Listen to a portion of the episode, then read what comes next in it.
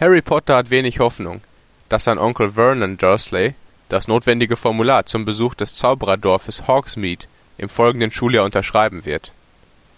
Er macht dies von Harrys Wohlverhalten in den Sommerferien abhängig. Beim Besuch seiner Tante Magdalene Dursley, Vernons Schwester, kritisiert diese Harry und beleidigt auch seinen Vater James Potter. Während eines Wutanfalls kann er seine Zauberkräfte nicht kontrollieren und lässt seine Tante zu einem Ballon anschwellen, der an die Zimmerdecke des Wohnzimmers schwebt.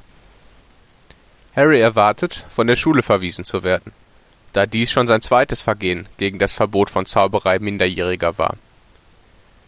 Deswegen verlässt er das Haus der Dursleys, läuft ziellos durch die Straßen und sieht dabei einen großen, schwarzen, gefährlich aussehenden Hund.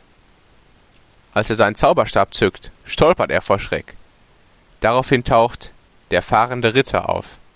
Ein magischer Bus, der gestrandete Zauberer und Hexen an beliebige Orte transportiert. Dieser bringt ihn zur Winkelgasse.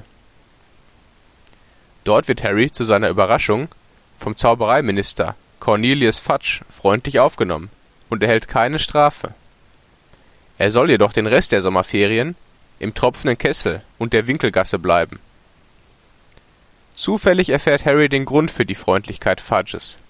Der Massenmörder, Sirius Black, ist aus dem Zauberergefängnis Azkaban ausgebrochen, um, wie man vermutet, Harry Potter zu töten. Zum Beginn des Schuljahres herrschen deutlich verschärfte Sicherheitsvorkehrungen.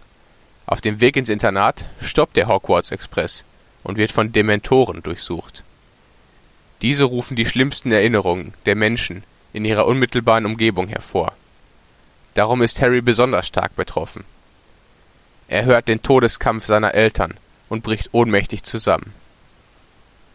Der neue Lehrer für Verteidigung gegen die dunklen Künste, Professor Lupin, vertreibt die Dementoren aus dem Zugabteil